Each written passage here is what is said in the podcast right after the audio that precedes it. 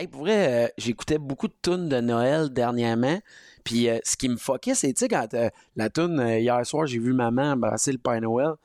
Moi, quand j'étais jeune, j'allumais pas que dans le fond, ça voulait dire que le Père Noël, c'était mon père. Tu sais, qu'elle embrassait mon père.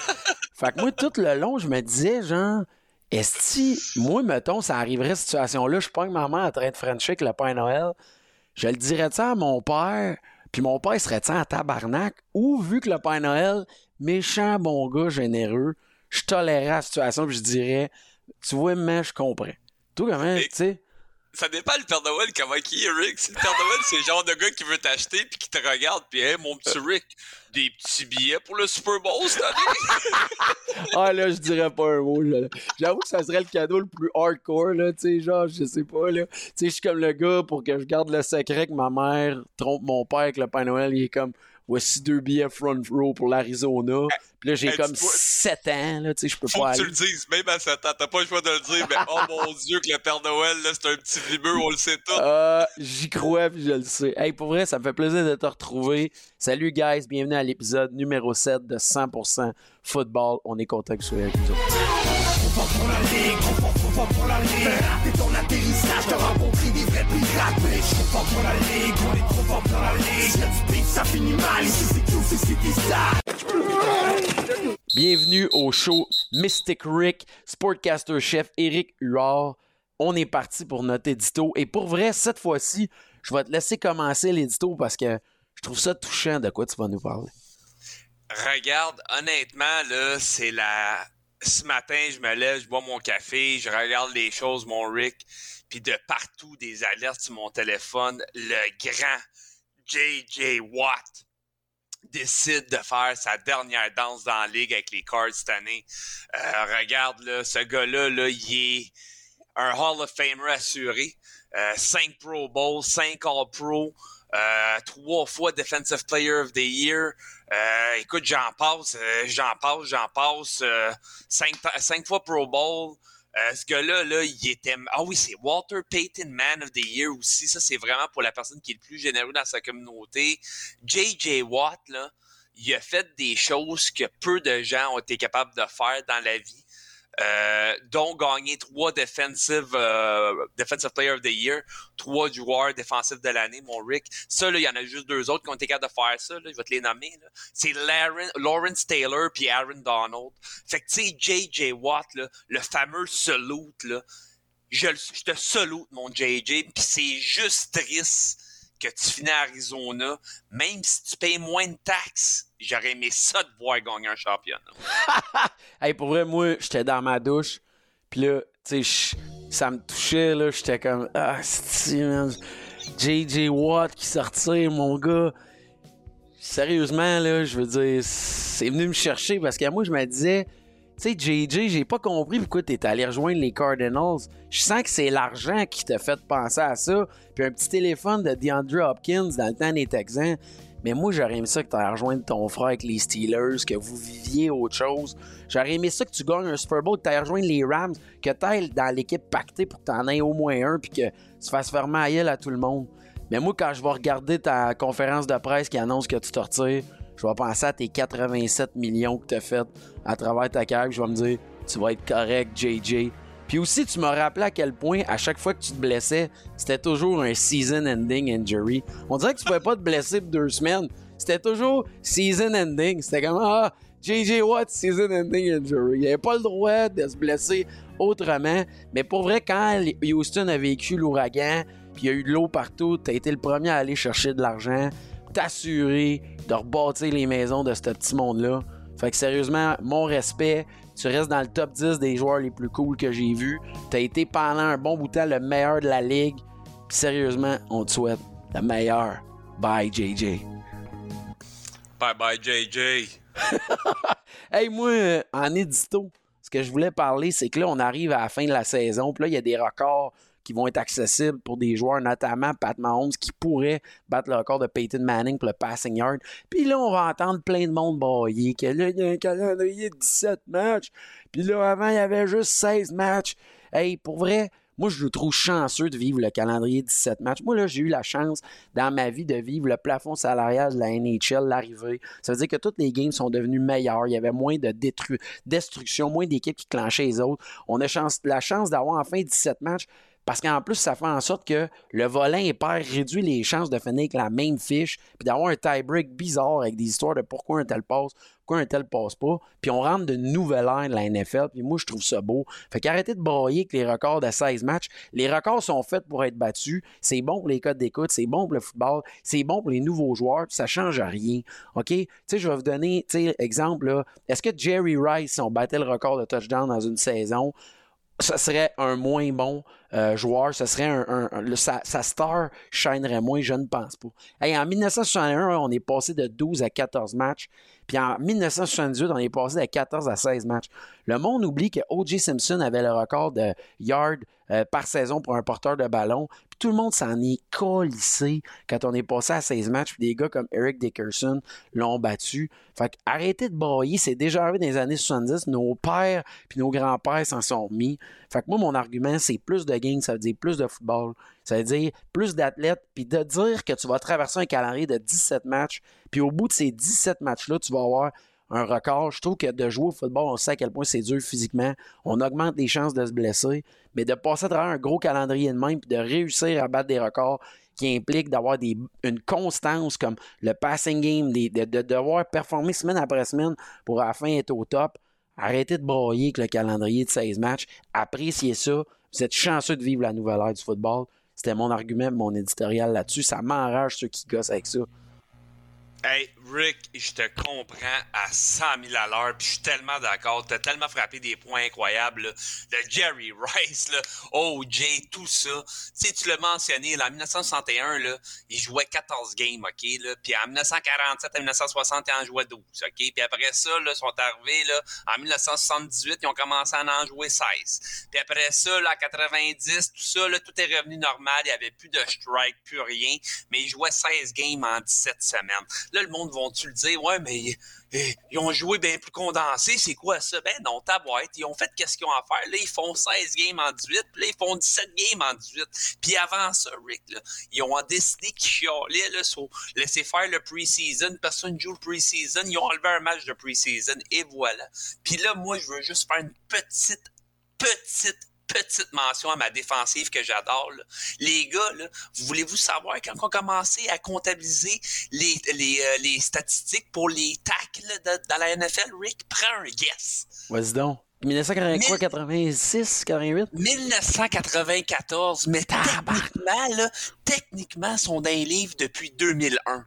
Ils disent depuis 1994, mais il y a comme des petits gaps un peu par-ci par-là. Mais depuis 2001. Fait que là, là, lâchez-moi avec le chiolage, ball ball in and ball out, puis des records, c'est fait pour être battu. That's it, c'est ce qui m'a faim et on part ce show-là. Hey, je veux t'entendre là-dessus parce qu'une légende de ton équipe, fallait en parler, Steelers de Pittsburgh. Euh, puis ça tombe, c'est complètement fou le, côté euh, des dates, tout ça, mais le décès à 72 ans euh, de Franco Harris, 50 ans après le The Immaculate Reception. Qu'est-ce que ça t'a fait d'apprendre ça? Numéro 32, les Steelers ont fait les choses en grand. C'était quand même un moment touchant, puis je voulais en parler. Euh, regarde, c'est plus que touchant pour moi, Rick, euh, pour plusieurs, plusieurs raisons. Le 20 décembre, là, c'est, là qu'on apprend que Franco Harris euh, meurt, en fait, des causes naturelles. Euh, mais qui allait jouer le fameux match à la veille de Noël contre les Raiders pour justement euh, célébrer ça, là, des Immaculate Reception. Puis en plus de ça, il allait retirer son chandail Winefield à, ce niveau-là. Euh, moi, là, pour le monde qui me connaisse très bien, là, mon père, c'est un fan fini des Raiders. Fait que ce match-là, pour moi, là, il était tellement important. Puis Franco Harris est tellement été important pour l'histoire. Tu sais, oui, je suis, suis pas né des années 70, je suis né des années 80, euh, dans les années 87. En fait, je suis né l'année 87. Mais des Immaculate Reception, c'est un, c'est le jeu le plus populaire dans l'histoire des Steelers. Vous allez me dire, ouais, mais Eric, le fameux six de James Harrison durant le Super Bowl, OK, le lancer de Big Ben à San Antonio Home, ces affaires-là, le Toro Palomalu, oui, mais non, c'est lui des Immaculate Reception parce que ça, là, c'était durant là, les séries, OK? C'était AFC Divisional Playoff Game. C'était contre les Raiders. On perdait le match, OK? On perdait 7-6. On était au quatrième en fourth down. Il restait 22 secondes à la game. Terry Bradshaw drop back, il lance même pas à Franco, il lance à qui? John Fuka. Là, tu vas me dire, Rick, c'est qui ce John Fuka? Je vais te dire, écoute-moi bien. C'est le, c'est le fullback des Steelers. Mais ça frappe qui? Le casse du safety Jack Tatum pourquoi que je connais toute cette histoire-là? Parce que c'est de l'héritage, parce que mon père, c'est un fan des, Raiders, puis par la suite, qu'est-ce qui arrive? Frappe le casque de Jack et la fameuse reprise que vous voyez partout, mesdames et messieurs, dans tous vos salons sur YouTube. Les deux mains, il attrape le ballon. Des personnes disent que tu le seul, mais il n'y a pas de vidéo review. On est des années 70, je vois le voir. Oublie ça, là. Prends la balle, savon dans zone début. C'est la folie complète. Steelers gagnent leur match de série 13 à 7 contre le fameux coach John Madden, qui était l'entraîneur-chef à cette époque-là. Fait que t'en veux-tu quelque chose de vraiment important? Puis pas juste ça, notre première victoire des séries premier match de victoire d'un série, c'est contre ces Raiders-là. Fait que de l'histoire, là, mon Franco, là, il en a écrit avec son crayon. Ça, c'est sans compter tout le reste qu'il a fait. Rick, je vais te passer la parole, je pourrais en parler pendant 10 minutes.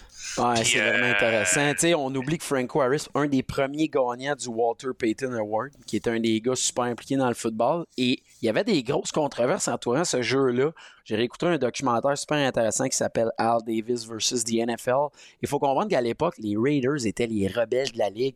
Et encore aujourd'hui, beaucoup de fans de Oakland, des Raiders, qui sont rendus maintenant à Las Vegas, considèrent que c'était le début de l'espèce de euh, mafia du football qui s'étalait contre eux. Il y a des choses qu'on peut toujours pas expliquer. Il faut savoir qu'avant 1978, un joueur offensif ne pouvait pas toucher deux fois au ballon. Ça veut dire, tu sais, les fameux jeux qu'on voit où le joueur à l'offense type le ballon, puis un de ses joueurs de son équipe l'attrape puis euh, fait un jeu avec ça. Avant 78, on pouvait pas.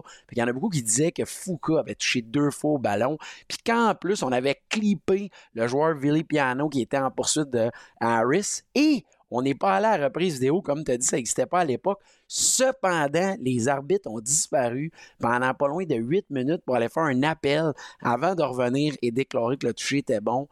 Ça a fait en sorte que Al Davis, le père de Mark Davis, propriétaire fondateur des Raiders, et John Madden ont fait des ulcères avec ça encore aujourd'hui. Des gars qui ont leurs accès dans la NFL, qui ont fondé la NFL comme on la connaît aujourd'hui, n'ont jamais de réponse à ça. Et je considère que The Immaculate Reception dans le top 5 des joueurs, des jeux les plus légendaires de la NFL. Il fallait en parler. C'est intéressant, ça mettait la page, une petite page d'histoire pour ceux qui nous suivent, qui apprennent des affaires. Et on enchaîne avec d'autres sujets super intéressants. Hey, mon gars, je veux savoir qu'est-ce que tu en penses, mais Tua et les Dolphins ont perdu quatre matchs de suite. Est-ce que le Dauphin devrait commencer à s'inquiéter? Ouais, écoute, Rick, euh, partisan des Dolphins qui nous écoutent, là, je m'excuse de vous alarmer avec ça, mais oui, euh, là, on vient de tout juste d'apprendre aujourd'hui que Tua encore concussion protocol.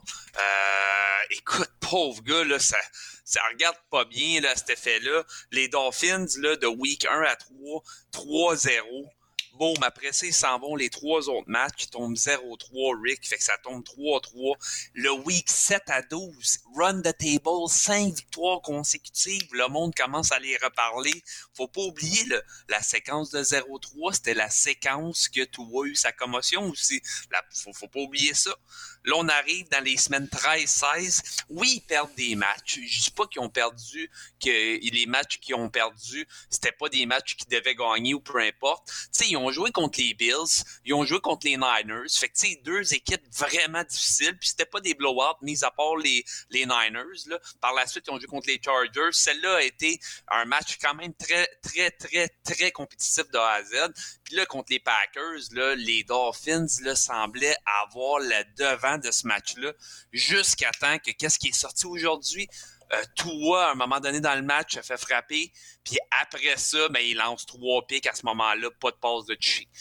est-ce que c'est inquiétant pour les fans des Dolphins? La réponse est oui, euh, parce qu'ils s'en vont à Foxborough euh, en fin de semaine, euh, le 1er janvier, puis après ça, ils reçoivent les Jets à maison. D'après moi, ils ont besoin de gagner ces deux matchs-là. Puis sans toi en pleine forme, puis à Foxborough dans le fret, ça regarde pas bien pour les Dauphins. Moi, je suis vraiment inquiet. en plus qu'on a vu que Tua est retourné sur le protocole des commotions, extrêmement inquiétant ça confirme que ce gars-là n'était pas à 100% Ce gars-là est en situation, pour le monde qui oublie, de se faire une place dans la NFL. Puis on le voit là, que la nouvelle NFL, les carrières, on voit Josh Allen aller. Les gars prennent rien pour acquis. Dès qu'on tombe en mode course, on va au contact. On voit moins en moins de gars glisser. Très inquiétant. Et là, imaginez, là, on va aller mettre la saison qui est au-delà des attentes, où on a dépensé de l'argent, où on a signé Tyreek Hill. Euh, sur Teddy Bridgewater qui va vraiment devoir livrer la marchandise. Puis en plus, le calendrier est tellement bien construit, la lutte pour faire les séries étend justement les Patriots et les Jets pour participer, pour être la dernière équipe qui pourra avoir un espoir de se qualifier. Mais ça va être extrêmement difficile. Beaucoup ont reproché que Tua avait tendance à avoir une lecture de base euh, de lancer très rapidement. On voit un cover tree, on y va pour la bombe, c'est pratiquement télégraphié. Et en plus de ça, on est troisième avant-dernier cette semaine par rapport au revirement, au ratio. On est à moins 5. On a donné 6 interceptions dans les quatre derniers matchs depuis la défaite contre les 49ers clairement cette équipe-là de la misère. Tyreek Hill est moins vocal. On voit moins de matchs de 190 verges et plus. Lui, et Waddle sont vraiment les deux éléments les plus constants, mais la défensive ne euh, survit pas. Et on l'a toujours dit, hein, les équipes qui vont gagner en séries éliminatoires, ça va se, régler de la semaine 11 euh, à 18. C'est vraiment là qu'on va voir le calendrier s'étendre et voir les joueurs connaître du succès. Et euh, là, on voit que Dolphins ont connu une bonne saison, mais on commence à perdre du terrain en plus, il n'y a rien qui a, été fonctionné. Tout là, c'est prouvé en plus qu'aussitôt qu'il garde le ballon plus de deux secondes, euh, son EPA, la qualité des jeux qu'il met, réduit énormément. Je suis très inquiet pour les Dolphins. Je ne pense pas qu'on va réussir à faire les séries éliminatoires. La défensive des Patriots est vraiment sur une lancée, même si l'offensive a de la difficulté, mais on a montré des bons signes contre les Bengals. Honnêtement, ça ne regarde pas bien pour les hommes en turquoise. Sujet à surveiller. Ça regarde vraiment pas bien. Puis, tu sais, juste une dernière chose là, pour les partisans des Dolphins là, qui ont hâte de voir leur club aller en série. Écoute, là, depuis 2001, s'ils font les séries cette année, ça leur aurait été leur troisième fois depuis 2001. Mais si, en tout cas, ça s'enligne pas bien, je, je, leur souhaite pas, là, mais juste deux, deux apparitions en série depuis 2001 comme une franchise qui ont vu des Dan Marino, euh, c'est déplorable. On n'est à pas grand-chose. Il faut rappeler qu'on l'a dit en début de saison, la AFC serait une, division impossible cette année. on va en parler tout de suite après de la NFC Sud euh, de l'autre côté, qui c'est vraiment un portrait différent. Mais la AFC cette année, fallait s'y attendre que des bonnes équipes intéressantes à regarder ne euh, puissent pas passer. Mais clairement, la qualité du jeu des Dolphins les a rattrapés. On a laissé trop de matchs aller, euh, lancé trois interceptions au quatrième quart contre les Packers. Et moi, j'avais prédit dans le dernier épisode que les Packers avaient des chances de les surprendre. Et même que les Packers pourraient peut-être participer aux séries par un concours de circonstances. Mais peu importe. Euh, Tua doit en donner plus, la défensive doit en donner plus et on souhaite du succès à cette équipe-là. Moi aussi, je trouve que c'est une belle équipe. On est content quand les Dolphins sont en santé. Sujet à surveiller pour la semaine prochaine. Hey, qui va remporter la division de la médiocrité? Qui va gagner la NFC Sud? Est-ce que euh, tu vois une équipe se démarquer et qu'est-ce que tu en penses overall tout ça?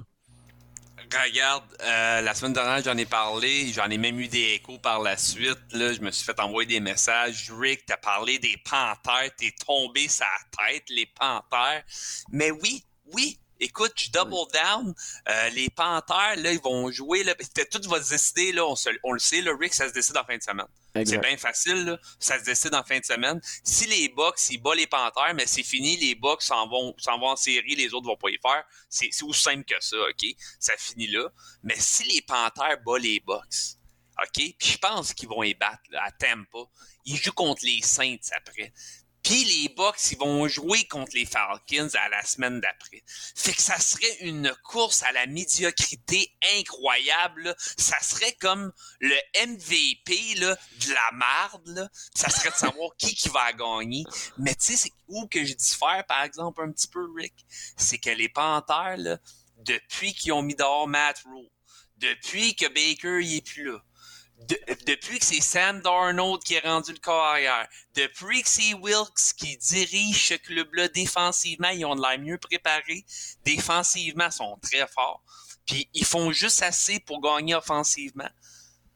Moi, les Panthères, là, je serais pas surpris qu'ils fassent du bruit. Fait que c'est pour ça que j'y vais avec les Panthères. Toi, mon Rick, tu vas qui? Ben, c'est dur. Je suis obligé de dire que je vois mal comment Brady pourrait échapper deux de ces matchs-là parce que mathématiquement, ça va être difficile. sais. Sauf que honnêtement, je serais tellement content pour les Panthers. Les Panthers, je prends pour eux. Mon cœur est avec eux une saison extrêmement difficile, du drama. Écoutez, là, je me mets dans le pot de tous les fans, des partisans des Panthers qui vont dans les stades puis qui portent encore leur jersey de Christian McCaffrey, qui a changé d'adresse pour aller à San Francisco, qui connaît du succès pour vrai, je serais content pour eux. Euh, c'est une équipe que je pensais qui finirait d'un bas fond cette année, puis on irait chercher un CJ Stroud ou un, Bryce Young euh, prochainement. On repartira à franchise à zéro. Cette semaine, on a même appris que Josh Norman avait été euh, resigné. JC Horn s'est blessé pour la saison. Josh Norman a 35 ans qui va revenir dans le giron de l'équipe. Mais tu sais, moi, je suis tanné d'entendre des gens qui pleurent que la division est poche, tout ça. Hey, c'est arrivé cinq fois seulement dans l'histoire de la NFL que des équipes avec des fiches perdantes les effets. Et ça va encore arriver une sixième fois cette année. On se rappellera que la dernière saison des Redskins, avec Alex Smith et sa jambe de robot, avait réussi à se qualifier. Euh, on a vu les Panthers le faire. Les Seahawks ont même gagné un match en série. Tout peut arriver. Et honnêtement, les Buccaneers n'ont jamais réussi à trouver leur envol cette année. Mais c'est une équipe que quand même je voudrais pas les affronter en séries éliminatoires en ayant des vétérans, des gars qui ont déjà gagné. Le talent est là. Tom Brady est là. Il n'y a rien de garanti. Ça serait quand même une équipe qui serait intéressante à regarder, qui trouverait peut-être une façon de surprendre. Mais pour les Panthers qui ont toutes fait des sacrifices cette année, que l'équipe s'en va nulle part, que vraiment on était triste de voir que eux pourraient vivre un peu le hype des séries, je serais extrêmement content pour eux et je pense que ça va se faire en fin de semaine, mais mathématiquement, je pense que les Buccaneers vont y arriver. Mais les Panthers ont toutes leurs chances. Le jeu au sol, surprenant du côté des Panthers. Ah, 100%. Puis, tu sais, c'est difficile de gager contre Brady encore une fois en fin de semaine, en overtime, encore une fois, le petit vieux, il monte le terrain, met en position, puis il gagne. Mais on va le savoir en fin de semaine. Ça, c'est, un match à regarder en fin de semaine, assurément. Eh oui, puis je sais pas si tu as vu, Brady a égalé le record des matchs de victoire en séries éliminatoires avec 13. Puis ce que je trouvais drôle là-dedans, c'est qu'on dirait qu'à chaque fois qu'il y a un record à apporter de Brady qui reste, on dirait qu'il est comme quoi? Je pourrais battre un record. Ah, pas de problème. là, mon gars, il passe, ah oui, ça y va. Mais là, il est comme, mettons, tu sais, je suis frais à croire dimanche que, si tu bats les Panthers, tu vas être le gars qui a battu le plus de fois les Panthers de l'histoire. Puis là, Tom, mon gars, Mike Evans, ah ouais, Russell Gate. Tu sais, mais mettons, il n'y a pas de record en jeu. J'ai l'impression que Tom, il est comme, ah, je m'en calisse, là. Ça m'intéresse pas. fait qu'en même temps, je serais content pour Tom qui risque d'aller devant un médiateur dans la saison morte, passer de temps avec ses avocats, s'assurer que les maisons se splitent bien avec Gisèle. Fait que je serais quand même content pour lui qu'il ait une semaine de libre de plus pour, euh, s'il perdait, ça serait bon pour lui, il reviendrait plus en force. Tu ça serait une des rares fois dans sa carrière qu'il aurait eu un long off-season. Bon point. Puis dans les négociations, c'est un gars que probablement qu'on va apprendre où il pourra aller pour sa prochaine destination. Mais sujet à surveiller, mais difficile d'aller contre les Bucks. Mais honnêtement, Panthers, c'est votre destinée est là. D'avoir battu les Lions qui étaient sur une lancée m'a beaucoup impressionné. On, est, on switch de sujet. Bon, là, je t'entends déjà, là. Hein? Moi, j'aime ça parler des joueurs défensifs. C'est qui ton joueur défensif, mon gars? Parle-moi-en, puis je vais essayer de te faire changer d'avis. Écoute, Rick, euh, je veux juste que les auditeurs ils sachent, là, nous autres, on se lance ça des sujets là, pendant le courant de la fin de semaine. Puis là, moi, j'ai lancé ça de nulle part. J'ai dit Nick Bosa est mon joueur défensif de l'année Rick, je te mets au défi de me faire changer d'idée. Écoute, Nick Bosa, le joueur des, des, Niners, le Edge, là, est absolument cinglé. Là, le favori en ce moment pour gagner le Defensive Player des, uh, des Year Award, là, le joueur défensif de l'année de la NFL. Euh, suivi vraiment de près, par contre, là, par Minka Parson. Puis je sais que tu vas débattre avec Minka. Fait que je vais te laisser Minka, puis je vais me lancer sur Nick. Euh, Nick, cette année, là, euh, 39 tacles. Euh, en solo. Il y en a 9 en assist. Il y a 17.5 sacs en 14 games. 17.5 sacs en 14 games. Deux force fumbles. Le gars, là, il est absolument partout. Ça n'est est même pas drôle. Les corps arrière de la ligue, là, sont so, je te dis, là, sont là, là sont pre-snap, là, sont comme, Ouais, ouais, attends. Hey, on a-tu un Tyrant sous le edge juste au cas? Hey, Tyrant, viens ici, Tyrant. Le lien rapproché, mets-toi ici.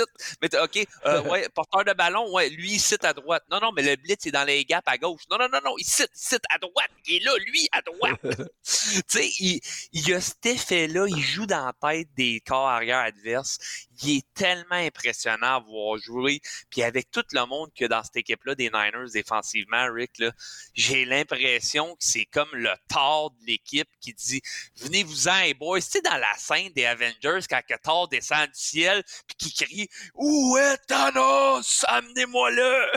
j'ai l'impression que c'est genre Nick Bosa qui crie Où est le Defensive Player of the Year? Donnez-moi là! il était cœur, J'adore ça. Nick Bosa, my boy. excellent choix. Effectivement, là, en ce moment, la course, là, si tu vas sur les odds dans la NFL, c'est très serrant. Micah Parsons et Nick Bosa. Mais tu sais, moi, je te poserais la question. Si tu as le choix de, demain matin, tu as deux jeux défensifs à tenir le coup. Deux jeux qu'il faut que tu donnes tout ce que tu as, puis tu as le choix entre la défensive des 49ers, ça, des Cowboys de Dallas. Trouve-moi le gars qui va me choisir la défensive des Cowboys de Dallas. Pourquoi? Parce qu'il y a plus de talent dans celle des 49ers et c'est dans celle que Nick Bosa évolue avec des Fred Warner, Talo, Talano, Fanga. Hey, nous autres, là, notre autre meilleur joueur, c'est Trayvon Diggs, le gars qui fait des pics, mais qui donne 200 verges à ses receveurs chaque match. Mais vu qu'il fait un pic, on est comme, Hostie Trayvon, c'est encore illustré. Puis tu sais, quand ton autre meilleur joueur, c'est DeMarcus Lawrence, faut pas oublier que Micah a joué un match de plus, mais au niveau des stats, tu sais, 43 tackles contre 39, 19 assists contre 9, hey, 3 passes defended contre 1, 3 force fumbles contre 2, 1 touchdown contre 0.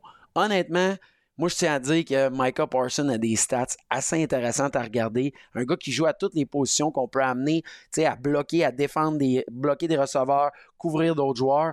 Honnêtement, il est dur à battre. Et j'ai une petite stat intéressante pour toi. Nick Bosa a manqué un seul match cette année et c'était le 9 octobre contre les Panthers. Et dis-toi, mon gars, là, les 49ers par match, là, si tu regardes le nombre de sacs du corps, la moyenne de la saison, c'est 2,7 sacs du corps pour le septième rang de la Ligue. Et tiens-toi bien, ce jour-là, ils ont fait 6 sacs. Et devine qui ne jouait pas? Nick Bosa. Nick Bosa. Fait que, man, pour toutes ces raisons, je pense que Micah Parsons est en train de réinventer la position de edge, de, de linebacker effectivement, qui est peut-être un moins bon chasseur de corps, mais il arrive de partout.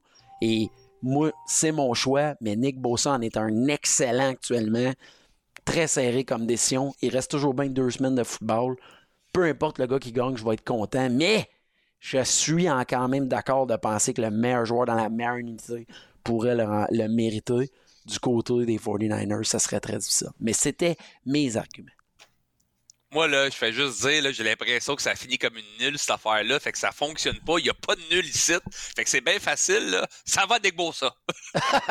Parfait, mon gars. Moi, je considère que euh, euh, Micah Parsons est un peu comme le, raton laveur dans les Guardians of the Galaxy. Puis, tu sais, c'est pas lui qui fait que tout le monde gagne. Tu sais, fait que je le sais, mais c'est quand même un élément important de l'équipe.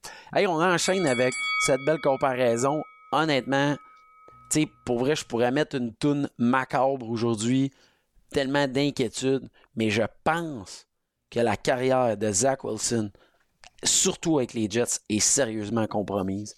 Qu'est-ce que t'en penses, moi? Rick, euh, c'est l'enfer. Regardez, là, pour euh, le monde qui suit nos plateformes là, sur Trop Fort pour la Ligue, ça a été mon flag de la semaine. Euh, ça a été l'enfer. Les Jets, s'il y avait une opportunité de vraiment là, de faire du bruit pour les séries, en fait. Là. Puis, plus important encore, de mettre comment il s'appelle, euh, Mike White, de le mettre, là, puis de dire, hey, Mike White, ouais, écoute, j'ai eu une mauvaise début de saison, là, mais je suis quand même un, un first round pick. Fait que check-moi bien aller, hold my beer, Mr. Mike White, puis check-moi bien ramener ce club-là. On va smack, là, les Jaguars. Et, Pelay, mon homme, c'est pas ça qui est arrivé. Hey, il était absolument horrible, OK? Horrible, là, c'était même pas le mot. Il était 9 pour 18, s'est fait huer. Il y a eu une interception. Hey, il s'est fait remplacer par un ancien gars de la CFL, Chris Straveller. OK? Je sais même pas c'est qui Chris Straveller, même dans la CFL. Fait que je sais même pas c'est qui ce gars-là. C'était fait remplacer par lui. Moi, j'ai l'impression, que il a perdu la confiance de ses coéquipiers, clairement. Ses coéquipiers, là, ils, sont, ils veulent rien savoir. Je pense que Coach Shelley, Coach il est vraiment dans une drôle de position, c'est-à-dire que il, doit montrer à la reste de l'équipe que, écoute, c'est pas à cause que tu es un pretty boy, MILF Hunter, first round pick, que tu vas faire le club de même. Je pense que c'est le temps de le mettre sur le banc. Euh, je pense que c'est le temps, ce off-season, peut-être, de voir son aide de le bouger pour quelque chose qui vaut la peine. Ça va être très difficile avec tous les free agents disponibles, mais il doit être sur le banc. Ah, ce gars-là, là, ils, ont été assez patients, ont donné assez d'opportunités, ils ont fait qu'est-ce qu'ils ont à faire, ils ont vraiment bâti autour d'eux la ligne offensive, les receveurs, le porteur de ballon, la défensive qui donne l'excellent positionnement de terrain écoute, le Rick, à un moment donné, quand tu as été all-in avec le joueur, comme les Jets ont été avec Zach Wilson, il est le temps de tirer à plug. Puis je pense que c'est là le moment. C'est ça qui est triste, hein? quand on regarde ça froidement, les Jets ont une défensive intéressante, ils ont besoin d'un peu d'offense pour connaître du vrai succès. Puis là, ce qui est triste, c'est que, c'est fou comment la carrière d'un joueur peut se passer rapidement. Sais, la NFL n'est pas une ligue de développement, c'est une ligue de performance. Puis des fois, on dirait que les carrières sont amenés dans l'arène rapidement. Moi, je pense pas que Zach Wilson est un mauvais quarterback, mais clairement, sa, confiance est affectée. Tu sais, dites-vous qu'en plus, dimanche, il sera même pas le backup euh, pour le match. C'est Joe Flacco qui va être là. Il est considéré comme inactif. Euh, il, y a, plusieurs writers d'ESPN qui ont noté que son avenir avec les Jets était compromis. Euh, moi, je pense que c'est un gars qui a du talent. Je suis inquiet pour lui et ça remet tout en question le débat de comment on devrait développer les carrières. Cette ligue-là a besoin de plus de quarterbacks, de plus de talent pour passer. On le sait, les matchs qu'on veut voir, c'est quoi? C'est des Josh Allen, Pat Mahomes et compagnie. Il va falloir que la ligue, un jour, se penche sur ce débat-là parce qu'il y a trop d'équipes qui sont retrouvées dans des situations de cimetière à corps arrière. Et Zach Wilson euh, va peut-être en être un nouvel exemple, surtout pour un second pick overall qui en est seulement sa deuxième saison. Cette équipe-là, en début de saison, on avait de la difficulté à identifier le wide receiver number one. C'est pas une équipe qui allait connaître nécessairement du gros succès. Euh, à l'offensive. Mais moi, honnêtement, c'est ce que je retiens de cette situation-là. Mike White n'est pas la solution à long terme, encore moins Joe Flacco. Et est-ce que vraiment on amènerait un nouveau QB number one dans cette équipe-là? On connaîtrait automatiquement du succès avec lui. Ou on amènerait un autre gars comme Trevor Lawrence nécessairement ou Trey Lance, ça fonctionnerait bien? Hmm. Il faut se poser cette question-là pour l'avenir de la Ligue. Ah, assurément. C'est une belle réflexion. Puis, juste une dernière chose pour les Jets. Faut pas oublier là, qu'eux autres, là, même pas, le Rick, là, 4 ans, en fait. Là, ils, ont, ils ont vraiment, en 2018, ils ont repêché Sam Darnold faut pas oublier ça. Là. Ils ont repêché là, Sam Darnold avec le troisième pick overall en 2018. Puis là, là tu fast forward de 2018 à 2021 avec le deuxième choix overall, tu repêches un autre QB. Et ça, là, c'est deux QB dans le top 5 des cinq dernières années, puis t'en as même pas de QB partant. Hey, ça marche pas, là. Ça fonctionne pas à New York. Il faut trouver une solution. Surtout, là, que dernier point, là, regarde-moi une équipe que tu veux plus atterrir là. Sauce Gardner va devenir le meilleur corner de la ligue. Euh, euh, euh Hall. Brees Hall est là, Carter est là, Wilson va devenir le Offensive Rookie of the Year, un excellent receveur. Il y a du talent dans cette équipe-là. La division est dure, elle va être dure à gagner. La présence des Bills, des Patriots vont, vont continuer à être dominants. Les Dolphins sont en rise. C'est la division, selon moi, la plus compétitive pour un petit bout de temps encore, pour au moins deux ans, là, que la NFC North se replace. Mais euh, la AFC North se replace, mais quand même, c'est ça mérite mention. Puis moi, je trouve que le développement des quarterbacks, faut, faut en reparler à un moment donné. Hey, on enchaîne? Hey, on a appris cette semaine que les Broncos ont décidé de remercier le prolifique et magique Nathaniel Hackett. Mais est-ce que ça va résoudre tous les problèmes des Broncos? J'ai hâte de t'entendre là-dessus. Wow, wow, wow. Écoute, euh, on a parlé de ça a deux semaines, deux, trois semaines en fait, le fameux 800 millions. Le monde sont pas patients avec leur entraîneur, sont pas patients avec leurs exécutifs. Mais là, là, voici l'exception à la règle. Il s'appelle Nathaniel, Monsieur Nathaniel Hackett, OK? Euh, ça, c'est pas une question que le gars s'est pas coaché. Un excellent coordonnateur offensif, là. Euh, moi, selon moi, là, euh, le, congédiement là, de, du coach des, Broncos ici, c'est oui, l'offensive avait de la misère, clairement. Euh, ils ont bâti une offense pour leur offensive, pour Russell Wilson. Euh, ils ont été chercher un scheme pour lui. Ça n'a pas l'air de fonctionner. Ça, c'est des choses que euh, on va falloir s'adapter l'année prochaine. Mais Russell, il y a sa part d'erreur là-dedans. Ça n'en est même pas un petit peu, ça en est énorme. Euh, mais cela dit, je pense pas que c'est toute la faute va à Hackett. Mais par contre, Hackett, les trois raisons, selon moi, qui a perdu sa job, le Rick, il n'y avait aucun contrôle sur l'équipe. C'est, nomme-moi la dernière fois que tu as vu des joueurs semaine après semaine se donner de la merde, aller voir des corps arrière partant puis de l'envoyer promener. Hey, en fin de semaine contre les Rams, là, euh, c'était l'enfer, là. Le backup qui s'en vient voir Dalton Risner. Dalton Risner, un des meilleurs gardes de leur, ligne offensive. Hey, ça commençait à vouloir se taper sa gueule. Les joueurs de ligne offensive avec le corps arrière substitut qui vient défendre Russell Wilson. Tu sais, semaine après semaine, c'était l'enfer, Rick, là. Euh, tu sais, ça, il n'y avait rien là-dedans. Euh, euh, tu sais, une des pires défaites que tu aurais pu manger, la défaite qu'ils ont mangé en fin de semaine. Là, euh, contre les Rams, 51. contre, les Rams, contre les Rams, tu ne peux, pas manger 51 points avec cette défensive-là qui est tellement dominante contre les Rams.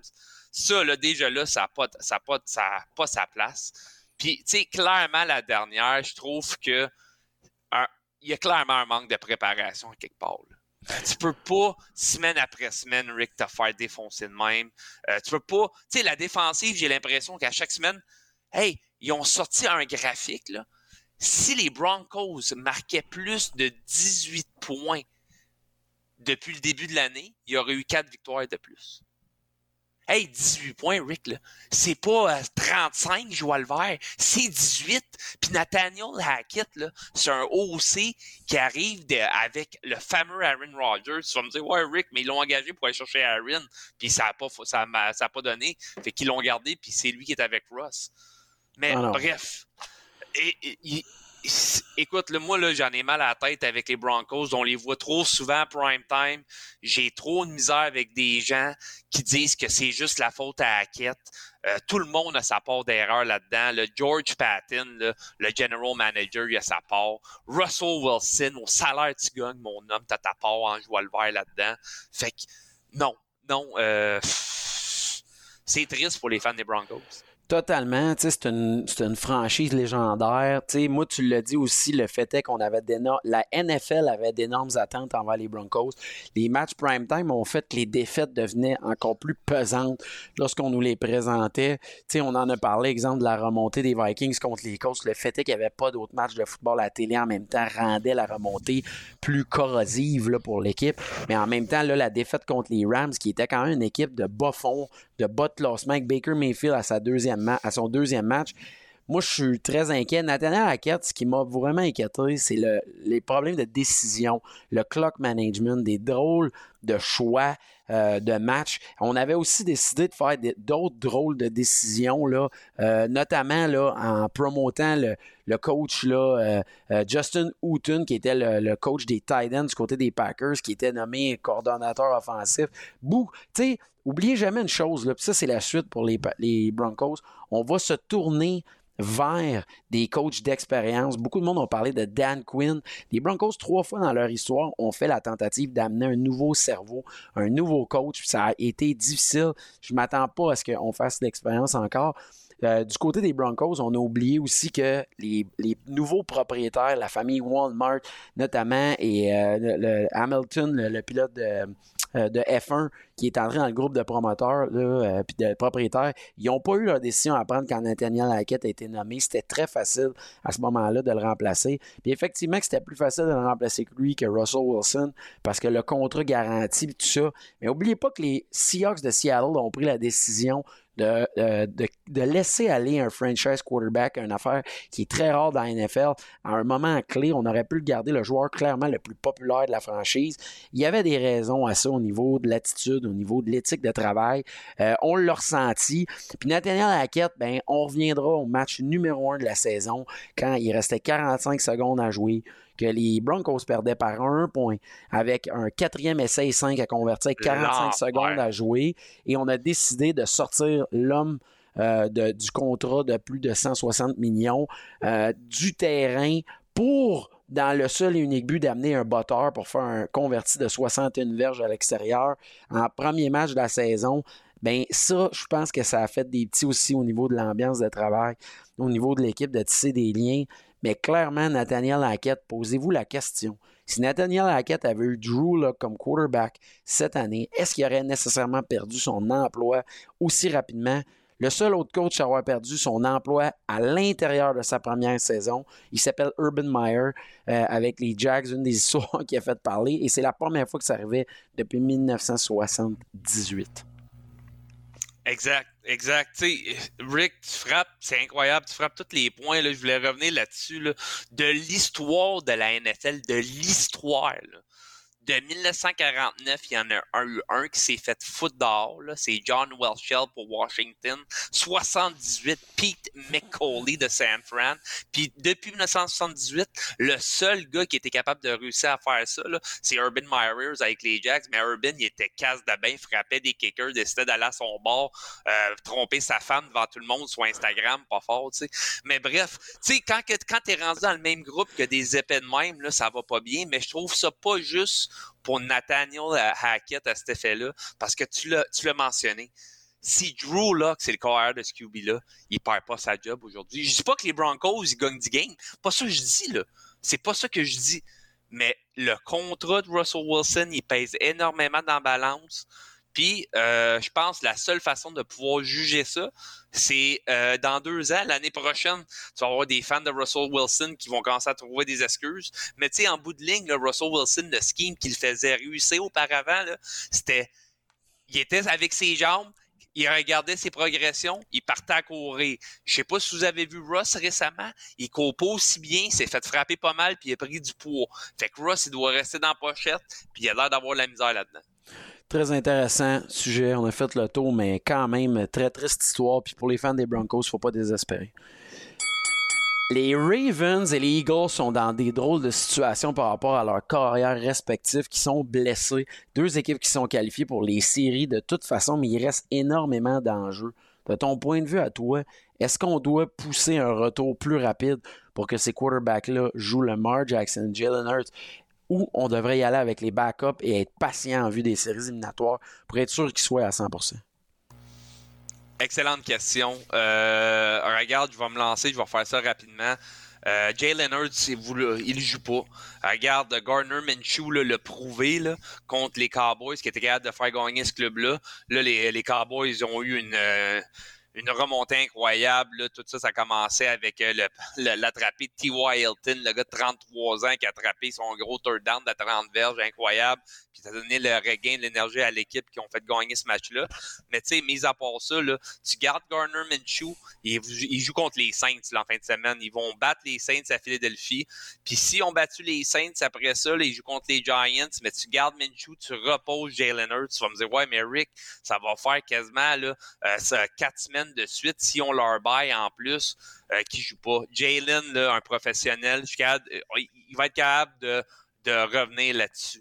Fait que ça, c'est pour Jalen Hurts. Euh, pour les Ravens puis Lamar Jackson, moi, je pense qu'ils n'ont pas le choix de faire jouer Lamar contre les Bengals.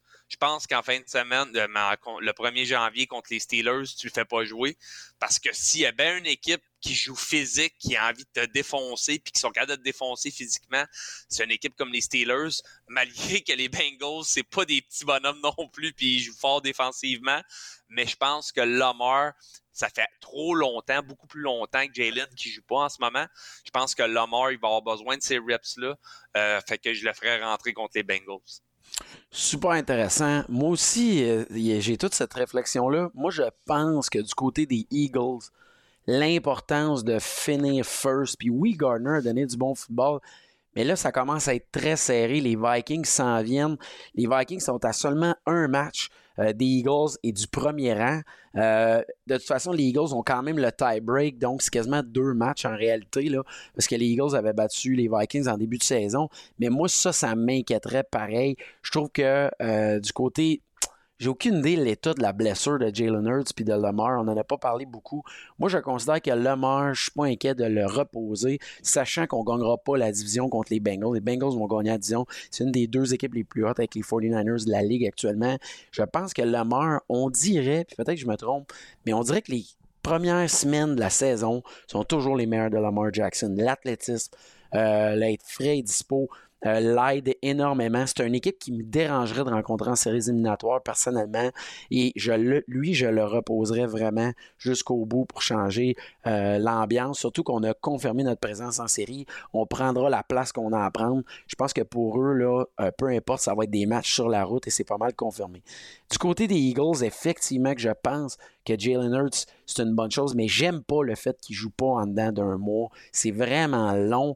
Je trouve que c'est dangereux. ça m'inquiète. Puis pourquoi je voulais te parler de ça, c'est justement pour les décisions. Imaginez comment c'est drôle. C'est des équipes qu'on voit avec des fiches de 13-2. Euh, c'est des équipes dominantes qui font les séries, mais ils ont quand même des décisions difficiles. C'est ça que je veux faire réaliser aux auditeurs, à quel point les équipes doivent se poser ces questions-là.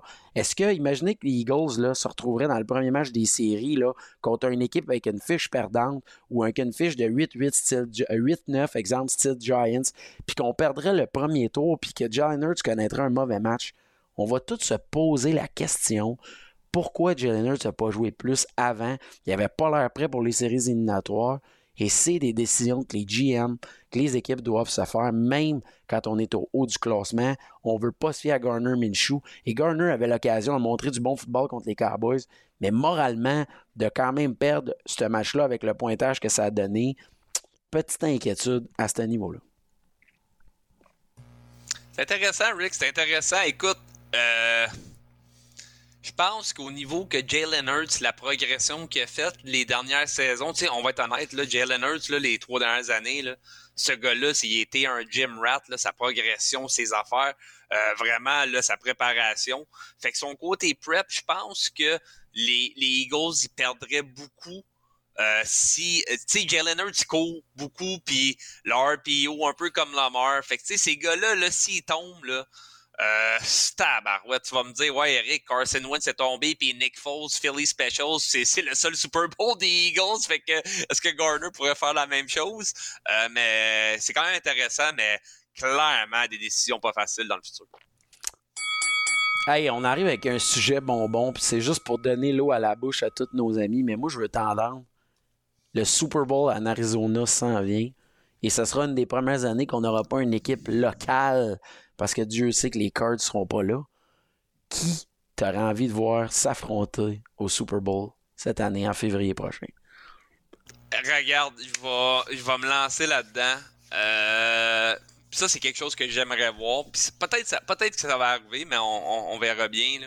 Euh, je veux voir les Bills. Les Bills, là, ils ont tellement travaillé fort, Rick. Là, une franchise que année après année, tu vois la progression, le GM, le head coach, tout le monde dans ce locker room-là, que ce soit la défensive, l'offensive, le correct, tout le monde se tient. Ça l'avance. Tu le vois tout le temps qu'année après année, ils sont à ça. Puis cette année, là, c'est là. C'est cette année-là, faut faut qu'ils se rendent.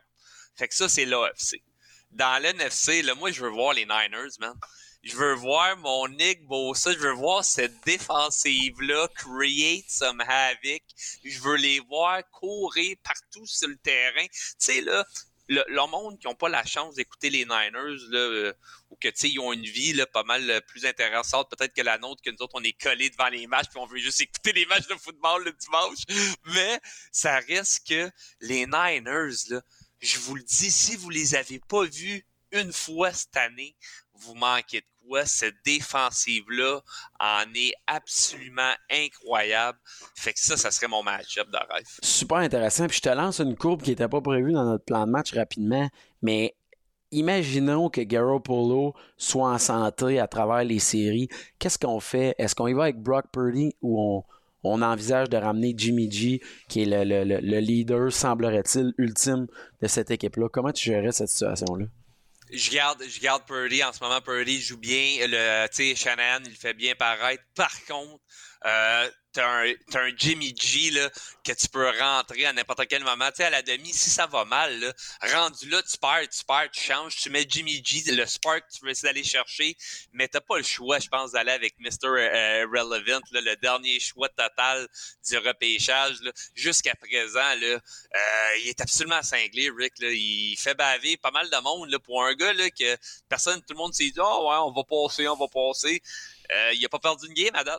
T'as raison, t'as raison. Hey, moi, j'y vais avec mes choix, puis honnêtement, j'ai trouvé ça pas facile. Mais je vais être comme toi, les Bills, pour moi, doivent se rendre. J'aurais été content. J'aime les Bengals aller. Je tripe sur Joe Burrow. Je pense que les Bills, ça va être difficile parce que les Bengals et les Chiefs, encore aujourd'hui les Chiefs, le Magic Pat Mahomes, vont être extrêmement durs à éliminer. Je souhaite aux Bills euh, d'avoir le bye week. Je pense que cette équipe-là a connu des matchs dans la neige, d'avoir l'avantage du terrain et surtout le bye week permettant à défensive de ramener un peu de santé dans cette équipe-là. Mais je serais vraiment content. Et moi, c'est vraiment de l'autre côté que c'est serré. Puis je vais te le dire, euh, je suis pris entre les Cowboys et les Vikings. Savais-tu que les Bills, pour ceux qui ne l'ont jamais vu, allez voir le documentaire Four Falls of Buffalo qui parle des quatre défaites consécutives au Super Bowl. C'est un excellent documentaire. Les Bills, imaginez qui ont vécu ça quatre années de suite. Imaginez l'émotion. Et là, d'y retourner, on sait que le fanbase québécois des Bills est super hot, aussi hot les Pats, aussi hot les Packers. Et c'est pour ça que je pense que d'affronter possiblement les Cowboys au Super Bowl, ça ramènerait nos pères à s'y intéresser, de vivre des bonnes émotions. Ça serait intéressant. Mais les Vikings du Minnesota, saviez-vous que c'est l'autre équipe qui a perdu quatre fois au Super Bowl des années 70?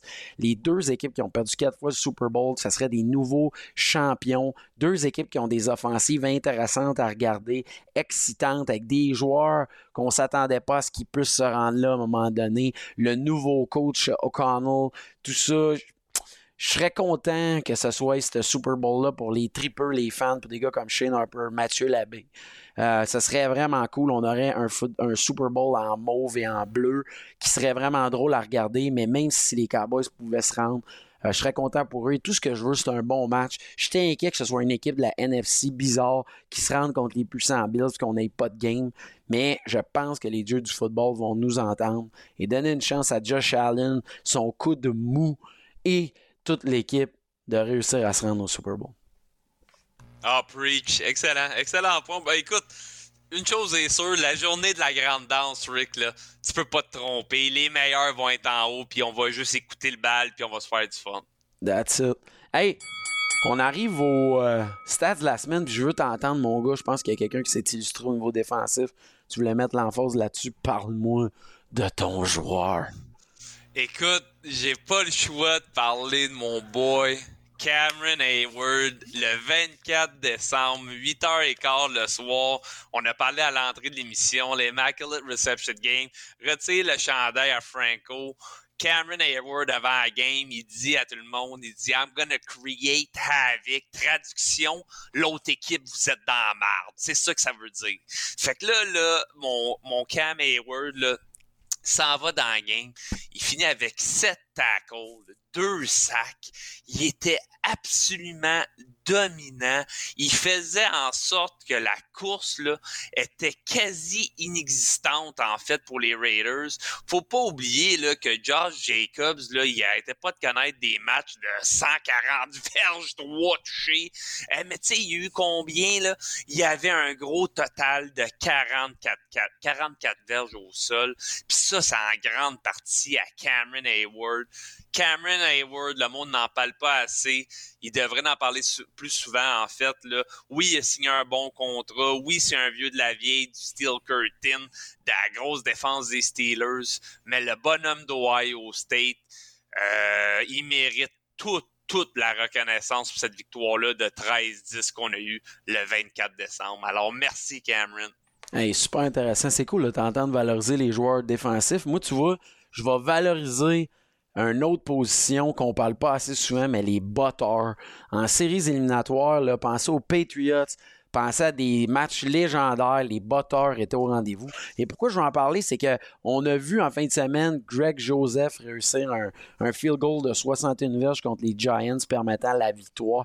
Puis Dieu sait qu'à en haut de 60 verges, ça devient complètement fou. Puis je voulais en parler en stats, j'ai été vérifié. Euh, le coefficient de réussite, là, vous bien, c'est 17,1% quand on parle des bottées de plus de 60 euh, verges, parce que c'est vraiment là le chiffre clé. Puis, qu'est-ce qu'ils ont en commun? Je te pose la question. Le botté de 61 verges de Greg Joseph et celui de Justin Tucker de 66 verges? Qu'est-ce qu'il y a en commun? Je vais dire game-winning field goal. Non? excellent point. Et l'autre argument, c'est que c'était à l'intérieur. Ça, c'est la ah. nuance. C'est pour ça aussi que là, on va voir des équipes. Imaginons que les Eagles remportaient euh, la, serait l'autre de plusieurs matchs des séries, les Bills à l'extérieur. Ça va être extrêmement difficile de réussir des bottées à l'extérieur de cette distance-là. C'est Graham Gano qui a le record de 58 verges en séries éliminatoires à l'extérieur. Et David Akers, premier match de la saison de 2012 au Lambeau Field, a botté, tenez-vous bien, 63 verges à l'extérieur. On voit vraiment qu'après 60 à chaque verge, ça devient difficile. Je constate que Tucker ait le 66 verges, le record de distance pour l'esprit, parce que c'est considéré comme un des meilleurs de tous les temps au niveau de la réussite. Mais quand même, posez-vous la question, est-ce que votre équipe a un botteur que vous aimez? Harrison Butker, du côté des Chiefs, c'est probablement le, le le plus incertain cette année. Quand même un gars qui en a réussi un de plus de 60 verges mais c'est quand même un sujet que je trouve vraiment intéressant à regarder. Je trouve qu'il faut avoir des nerfs d'acier pour y arriver. Euh, il y a eu des situations complètement folles. Euh, ben, euh, Myers et Matt Prater en ont réussi des plus de 60 verges, des situations complètement débiles. Mais, tu sais, on en revient à ça. En début de saison, on a parlé, Nathaniel Hackett a préféré faire confiance à son botteur pour aller pour un 61 verges à Seattle. Euh, au lieu d'aller avec les chiffres, de ramener son carrière, c'est des, décisions pas faciles. Mettez-vous dans la position de votre, de votre, de votre coach de décider d'y aller, mais 17% seulement de réussite en séries éliminatoires devient encore plus difficile, mais moi, j'adore de regarder ça. Écoute, c'est incroyable.